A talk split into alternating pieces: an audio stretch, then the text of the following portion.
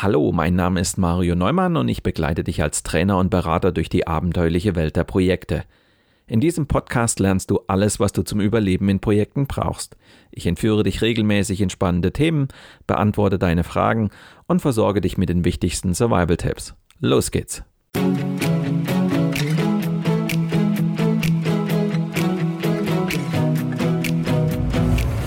Du hörst den Podcast Projekt Safari nach dem gleichnamigen Buch von Mario Neumann. In diesem Podcast betrittst du gemeinsam mit dem Autor die abenteuerliche Welt der Projekte. Erlebe Projektmanagement von seiner spannenden Seite und gehe mit Mario Neumann auf die Suche nach Antworten für deine eigenen Projekte. Hallo liebe Projektabenteurer. Unser aller Leben wird seit mehr als einem Jahr von einem Thema beherrscht das Coronavirus. Auch Deutschland befindet sich in seiner Gewalt. Drei Infektionswellen haben wir mittlerweile mit drastischen Einschränkungen hinter uns. Wie weitreichend die Folgen für die Unternehmen sein werden, steht größtenteils noch in den Sternen. Aber gibt es wirklich eine Welt nach Corona oder wird irgendwann wieder alles wie vorher? Wie ist die Projektarbeit? Besser, schlechter oder genauso wie vor Corona? Zu diesen und weiteren Fragen habe ich während der Corona-Pandemie Projektleiter befragt. Die Ergebnisse habe ich in einigen Thesen zusammengefasst. Du bist gespannt darauf, wie sich das Virus auf unsere Projektwelt auswirken wird? Dann lehn dich zurück und lass dich inspirieren von der 96. Folge meines Projekt Safari Podcasts.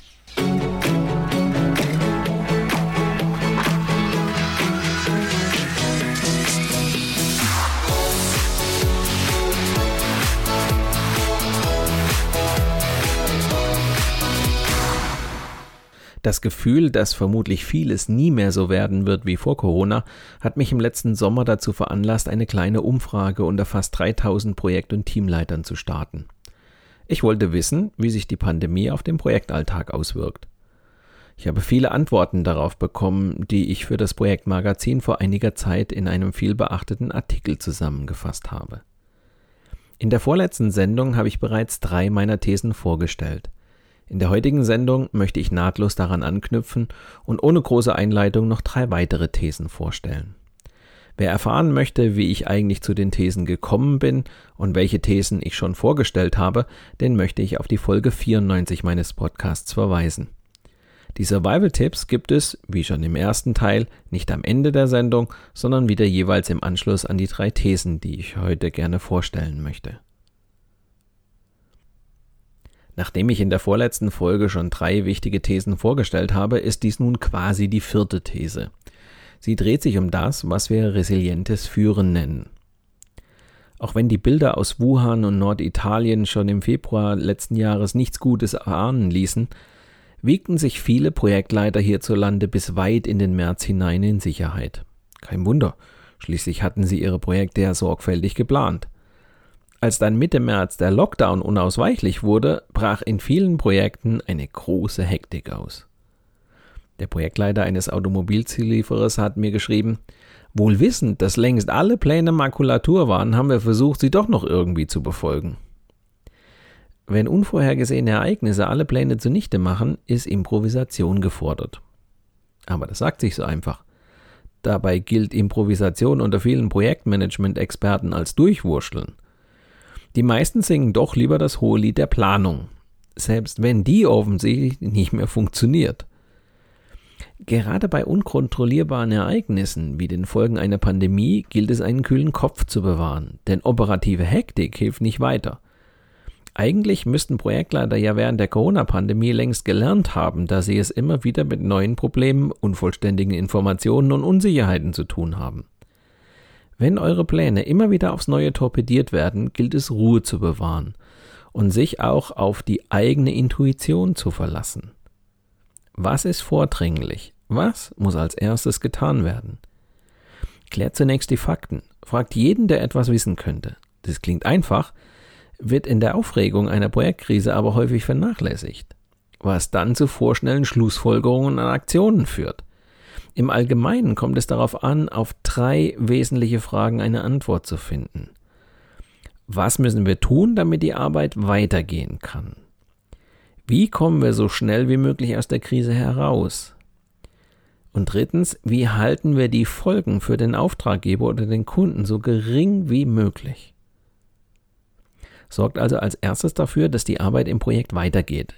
Überlegt dann, welche Hilfe ihr benötigt, um aus der Krise herauszukommen. Und drängt darauf, diese Unterstützung auch schnell zu bekommen. Entlastet euch und eure Mitstreiter von allen Tätigkeiten, die im Moment nicht zwingend erforderlich sind. Auf diese Weise behaltet ihr den Überblick und habt die Kapazität frei, um notwendige Maßnahmen zu ergreifen. Improvisiertes Handeln gründet sich auf gute Wahrnehmung und eine geschulte, ja professionelle Intuition. Wie Forschungsergebnisse zeigen, liegt hier einer der wichtigsten Unterschiede zwischen Neulingen und erfahrenen Projektmanagern. Letztere verfügen über einen größeren Erfahrungsschatz, aus dem sich ihre Intuition bedienen kann – auch wenn es paradox klingt, im Vergleich zu ihren Kollegen denken sie weniger lange und weniger bewusst über eine Entscheidung nach und sind dennoch erfolgreicher. Wenn also ein Projektmanager improvisiert, folgt er eigentlich den Methoden des Projektmanagements. Er wandelt existierende Pläne ab, verzichtet auch mal auf Pläne, wenn schnelle Entscheidungen notwendig werden, nur um dann den Faden wieder aufzunehmen. Improvisation im Projektmanagement erfordert hohes handwerkliches Können, aber auch das Vertrauen in die eigene Bauchentscheidung. Ein guter Projektmanager wird situativ unterschiedliche Methoden der Führung und der Arbeitsorganisation anwenden. Auf jeden Fall wird ein guter Projektmanager versuchen, sein Projekt robust gegen unvorhergesehene Ereignisse zu machen. Improvisation ist also durchaus eine wesentliche Projektmanagement-Kompetenz. Passend zu dieser These habe ich auch einige Survival-Tipps für euch. Geht davon aus, dass es noch weitere unerwartete Ereignisse im Zuge der Corona-Krise geben wird. Bewahrt also einen kühlen Kopf und lasst euch nicht verrückt machen. Ängste und operative Hektik helfen keinem weiter.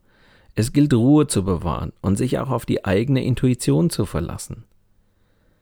Akzeptiert, dass Pläne an Grenzen stoßen und dass es Situationen gibt, in denen ihr ohne Plan handeln müsst. Klärt die Fakten, anstatt vorschnelle Schlussfolgerungen zu ziehen oder in blinden Aktionismus zu verfallen. Sorgt als erstes dafür, dass die Arbeit im Projekt weitergeht. Eine Krise ist für Projektmitarbeiter kein Anlass, die Hände in den Schoß zu legen. Entlastet eure Mitstreiter von allen Tätigkeiten, die im Moment nicht zwingend erforderlich sind. Konzentriert euch auf die Lösung der Krise.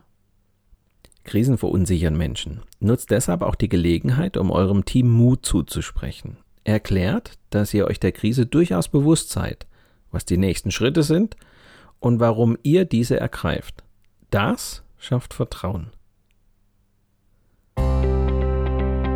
An dieser Stelle ein kurzer Hinweis in eigener Sache. Wenn du mehr über die spannende Welt der Projekte erfahren willst, Besuche auch unser Online-Magazin Abenteuer Projekte. Dort findest du zahlreiche Videos, Audio- und Textbeiträge zu schwierigen Situationen, mit denen du als Projektleiter oder Projektleiterin früher oder später konfrontiert sein wirst. Abenteuer Projekte ist dein Survival Guide und wird dir helfen, Projekte auch unter schwierigen Bedingungen erfolgreich zu managen und mit Auftraggebern, Vertragspartnern und Mitarbeitern immer den richtigen Kurs einzuschlagen. Wir freuen uns auf deinen Besuch auf abenteuer-projekte.de.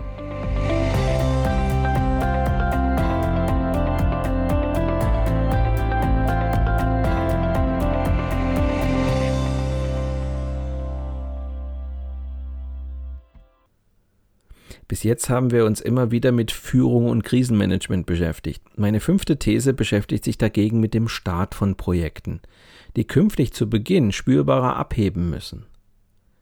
Projekte leben oft vom Teamwork. Wenn Projekte von allen Beteiligten allein im stillen Kämmerlein des Homeoffices bearbeitet werden, sind Projekterfolge nur mit viel Kraftaufwand möglich. Vielen Projektleitern ist während der Pandemie schmerzhaft bewusst geworden, wie sehr größere Projekte von ihrer Teamdynamik leben. Über den Projekterfolg entscheidet letztlich, wie sehr sich jeder Einzelne in das Team einbringt, wie stark man sich gegenseitig unterstützt und wie gut man ist, in schwierigen Situationen gemeinsam kreative Lösungen zu finden. All das ist Teamdynamik.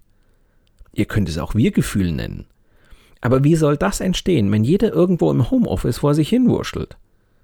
Mit einem klassischen Kickoff eines Projektes, womöglich noch virtuell, nimmt ein Projekt nicht genug Fahrt auf, um über die lange Distanz von Wochen und Monaten wirklich erfolgreich zu sein. Wenn auch weiterhin absehbar ist, dass die Projektarbeit größtenteils aus dem Homeoffice heraus bewältigt werden muss oder das Homeoffice immer mehr zum Standard wird, solltet ihr euch überlegen, ob ihr mit einem zusätzlichen Workshop mehr Sicherheit und Stabilität in eure Projekte bringt. Der Projektstart-Workshop, auch Take-off-Workshop genannt, ist mit dem Take-off eines Flugzeugs vergleichbar. Das Projekt hebt für alle wahrnehmbar ab. Der Workshop hat für alle Beteiligten Signalwirkung. Er stellt in der Anfangsphase eines Projektes selbst bei Präsenzteams einen entscheidenden Erfolgsfaktor dar. Für remote im Homeoffice arbeitende Teams ist er dagegen ein absolutes Muss. Kickoff-Meeting und Take-off-Workshop werden in den Unternehmen oft synonym verwendet und deshalb auch nicht separat durchgeführt.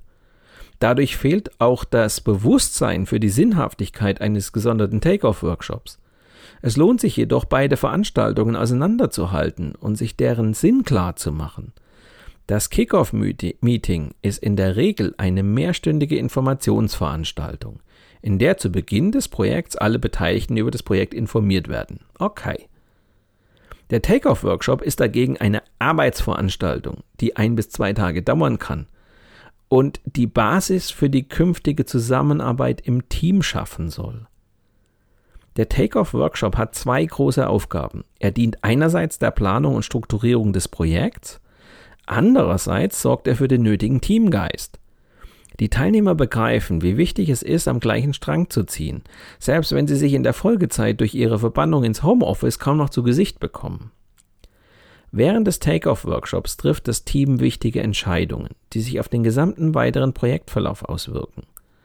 Eure Leute klopfen Risiken ab, besprechen Vorgehensweisen und legen grob die Marschrichtung fest. Auch die Abstimmungen untereinander sind ein wichtiger Aspekt. Spezialisten aus den verschiedensten Fachabteilungen müssen im Projektteam aufeinander eingestimmt werden, wenn sie sich in der Folge nur noch virtuell begegnen können. Erfolgreiche Projektleiter investieren verhältnismäßig viel Zeit und Aufwand in die Planung, auch und gerade in virtuellen Projekten. Aus gutem Grund nutzen sie dabei die Möglichkeiten des Take-off-Workshops. Wie die Erfahrungen zeigen, ist eine im Team erstellte Projektplanung nicht nur vollständiger und realistischer, Sie wird vor allem auch vom Team mitgetragen. Das ist unverzichtbar, wenn nach diesem Workshop wieder alle ins Homeoffice verschwinden und alleine vor sich hin wurschteln.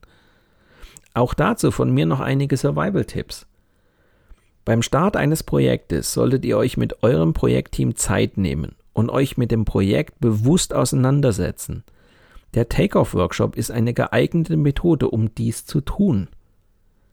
Erarbeitet mit eurem Projektteam die gesamte Projektplanung. Am Ende der Veranstaltung muss jeder wissen, wer wann was zu tun hat. Versetzt euer Team in die Lage, auch im Homeoffice zielgerichtet zu arbeiten. Sorgt für klare Strukturen, klärt Rollen und Aufgaben im Team, denn unklare Verantwortlichkeiten führen zwangsläufig zu Reibungsverlusten. Fördert Offenheit und Vertrauen im Team. Nichts behindert die Teamarbeit so sehr wie unausgesprochene Probleme und Konflikte. Der Takeoff-Workshop ist ein Turbolader. Das Team kommt in kürzester Zeit von 0 auf 100. Alle Beteiligten sind auf dem gleichen Informationsstand. Schon am ersten Tag werden greifbare Ergebnisse erzielt. Kurz und gut, ein Take-off-Workshop minimiert Risiken, spart Zeit und Geld. Meine letzte These der heutigen Folge geht der Frage nach, wie Corona die virtuelle Kommunikation in Projekten verändert hat, beziehungsweise weiter verändern wird. Die Corona-Krise zwang viele Unternehmen dazu, ihre Mitarbeiter Hals über Kopf mit dem Laptop nach Hause zu schicken. Ein Zustand, der für viele Mitarbeiter komplett neu war. Betriebe und Beschäftigte haben dabei oft pragmatische Lösungen gefunden. Jeder hat versucht, irgendwie arbeitsfähig zu bleiben. Es gibt natürlich viele Firmen, die das Thema Homeoffice sehr professionell angehen und auch vor Corona schon entsprechend gut aufgestellt waren. Sie geben ihren Mitarbeitern die entsprechende Hardware und Software an die Hand, um im Homeoffice produktiv arbeiten zu können. Da waren dann Telefon- und Videokonferenzen überhaupt kein Problem. Doch gerade in Projekten kommen die Mitarbeiter meist aus unterschiedlichen Abteilungen, schlimmstenfalls sogar aus unterschiedlichsten Unternehmen. Da müssen sich die Mitarbeiter oft selbst helfen, damit die Zusammenarbeit auch weiter reibungslos funktioniert. Es fehlte im letzten Jahr während des ersten Lockdowns vor allem an Collaboration Tools, die für die Zusammenarbeit in Projekten extrem wichtig sind. Als Projektleiter brauchen wir Collaboration Tools, um die Planung, Organisation, Kontrolle und Dokumentation der Zusammenarbeit eines Teams zu gewährleisten. Der Begriff Collaboration Tool ist allerdings ziemlich schwammig. Unter dem Begriff lassen sich gleich eine ganze Reihe unterschiedlichster Tools zusammenfassen. Dazu zählen beispielsweise Tools zur Echtzeitkommunikation wie Telefonie, Chat oder Videokonferenzsysteme. Anwendungen für das Verwalten von Aufgaben, Projekten und Teamarbeit. Anwendungen für das File-Sharing und zur Ablage von Dokumenten. Anwendungen für die Planung und Steuerung von Projekten. Anwendungen für das Brainstorming, unter anderem Virtual Whiteboards. Anwendungen für die Zeiterfassung und Auslastungssteuerung. Die Corona-Krise hat dafür gesorgt, dass in vielen Unternehmen innerhalb weniger Wochen ein absoluter Wildwuchs entstanden ist, weil sich die verantwortlichen Projektleiter oft selbst behelfen mussten. Für eine gemeinsame Toolstrategie im Unternehmen fehlte schlicht die Zeit. Das hat zur Folge, dass den IT-Abteilungen mittlerweile die Übersicht fehlt, welche Werkzeuge von welchen Abteilungen oder einzelnen Projektteams genutzt werden. Das sollte sich schnellstens ändern, um gemeinsame Standards zu entwickeln. Denn Collaboration Tools bleiben unverzichtbar, wenn Teile des Projektteams auch weiterhin verstärkt aus dem Homeoffice arbeiten. Wie groß der Wildwuchs ist, habe ich am eigenen Leibe gespürt. Da ich bei verschiedenen Kunden unterwegs bin, bin ich immer wieder auch mit verschiedenen Collaboration Tools konfrontiert. Das war vor allem bei den Videokonferenzsystemen augenscheinlich. Insgesamt habe ich während der Corona-Pandemie sieben unterschiedliche Systeme kennengelernt darunter natürlich Zoom, MS Teams, Skype oder WebEx. Aber auch kleinere Exoten, an deren Name ich mich schon gar nicht mehr erinnern kann, waren auch dabei. Der zweite wichtige Schwerpunkt ist das Verwalten von Aufgaben und Projekten. Gute Koordination und Kommunikation untereinander wird dann besonders wichtig, wenn mehrere Mitarbeiter gemeinsam an einem Projekt arbeiten. Erfolgreiches Projektmanagement erfordert dann neue Formen der Zusammenarbeit. Die Liste der Anbieter ist hier unglaublich lang. Da fallen dann die Namen Factro, Rike, Asana, Monday, Trello oder Slack. Factro organisiert sich in Projekten und einzelnen Aufgaben, während Asana Workspaces und Workflows darstellt. Die Tools sind zum Teil so unterschiedlich, dass man sich wirklich in Ruhe hinsetzen muss, welches Tool meinen Bedürfnissen eigentlich am nächsten kommt. Gerade in der Projektarbeit ist aber noch eine andere Art von Collaboration Tool extrem wichtig, nämlich die Virtual Whiteboards oder auch Online-Whiteboards genannt. Das Online-Whiteboard macht vor allem dann Sinn, wenn ihr über viel Grafiken und Ideensammlungen arbeitet. Anstatt dass jeder diese einzeln bei sich auf dem PC erstellt und dann mit den anderen teilt, könnt ihr diesen Prozess ganz einfach angehen. Ortsunabhängig und jederzeit von allen bearbeitbar. Gerade der Einsatz in Meetings führt dazu, dass die Besprechungen schnell zu Workshops und damit deutlich interaktiver werden. Quasi wie bei einem Meeting oder einer Diskussion im Büro, nur eben ohne physische Anwesenheit, sondern online aus dem Homeoffice. Mir sind in den letzten Monaten vor allem drei Kandidaten aufgefallen, nämlich Miro, Mural und Concept Board. Auch hier lohnt sich wieder der Blick hinter die Kulissen, weil jedes der drei genannten seine Stärken und Schwächen hat. Aber auch hier gibt es sicher noch eine Reihe weiterer Tools, die ich gar nicht auf dem Radar habe. Collaboration Tools machen die Teamarbeit schneller und effizienter, weil sie den Austausch erleichtern und Teammitgliedern helfen, den Überblick zu behalten. Erst mit den richtigen Tools könnt ihr die zweifellos vorhandenen Nachteile der virtuellen Projektarbeit halbwegs wettmachen.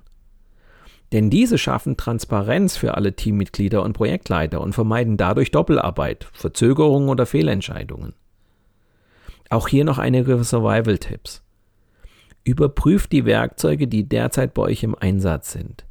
Stehen für alle notwendigen Arbeiten die entsprechenden Anwendungen bereit.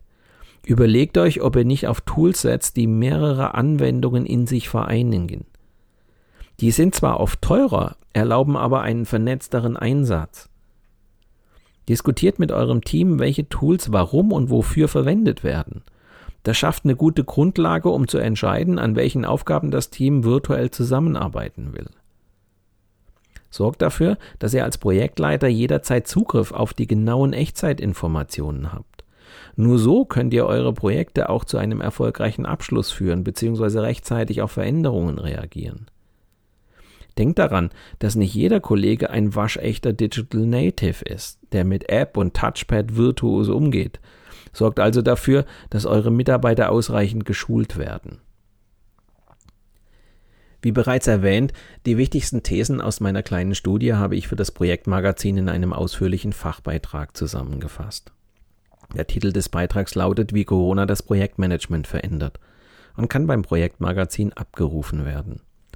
Aus rechtlichen Gründen kann ich euch den Artikel leider nicht selbst zur Verfügung stellen. Das geht nur über das Projektmagazin. Weitere Informationen zu mir und meiner vielfältigen Arbeit als Trainer und Berater für eine erfolgreiche Projektarbeit findet ihr auf meiner Internetseite unter projektsafari.de. Am kommenden Freitag steht wieder das Interview der Woche an. Dieses Mal habe ich Armin Poggendorf zu Gast. Armin Poggendorf war Leiter des Instituts für angewandte Teamdynamik an der Fachhochschule Fulda und gilt als der Begründer der sogenannten Teamdynamik. Ich möchte mich mit ihm über die Dynamiken von Projektteams unterhalten. Viele Unternehmen setzen zunehmend auf agile Methoden wie Kanban, Scrum oder Design Thinking. Sie erlauben es, Teams beweglicher zu machen, damit sie leistungsfähiger werden. Diese Methoden sind zwar hilfreich, aber für sich alleine noch lange kein Erfolgsgarant. Der Grund? Die Teamdynamik hat immer den größeren Hebel. Damit stellt sich die Frage, was man tun kann, um die Teamdynamik zu verbessern. Ich möchte mit Armin Pockendorf im Interview der Woche darüber sprechen, was Teamdynamik ist und wie man sie in Projekten nutzen kann. Du bist gespannt darauf, was man tun kann, damit der agile Zauber wirklich wirken kann? Dann höre doch in der kommenden Woche wieder rein oder abonniere einfach meinen Podcast Projekt Safari bei SoundCloud, Spotify oder Apple Podcasts. Dann bleibst du immer auf dem Laufenden. Mit diesem kleinen Hinweis endet die heutige Episode meines Podcasts Projekt Safari. Danke fürs Zuhören, empfehlt mich weiter und bleibt mir auch während der kommenden Episoden treu. Euer Mario Neumann.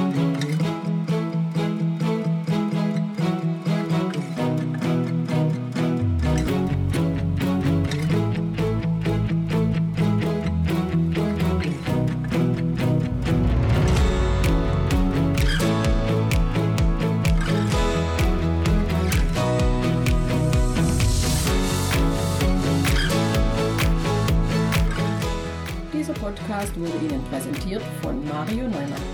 Mario Neumann ist Experte für Projektmanagement. Als Trainer und Coach begleitet er Projektleiter durch alle Phasen ihrer Projekte. Seine Methoden hat er aus der Praxis für die Praxis entwickelt. Effektiv, leicht verständlich und sofort anwendbar.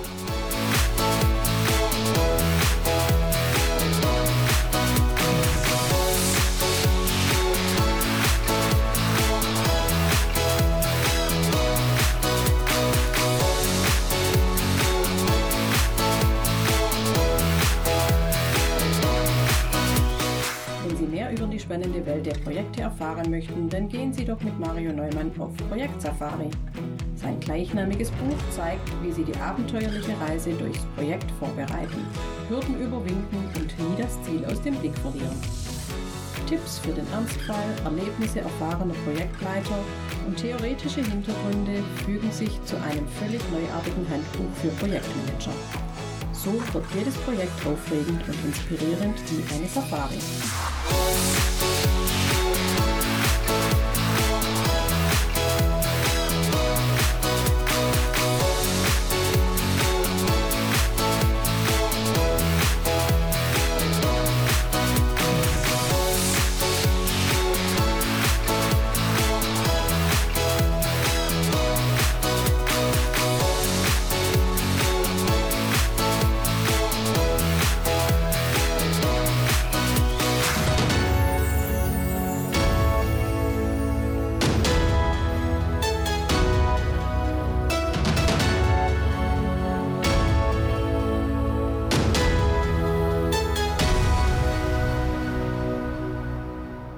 Es Ihnen gefallen hat, dann hören Sie doch wieder rein und empfehlen Sie uns weiter. Ihr Team Mario Neumann.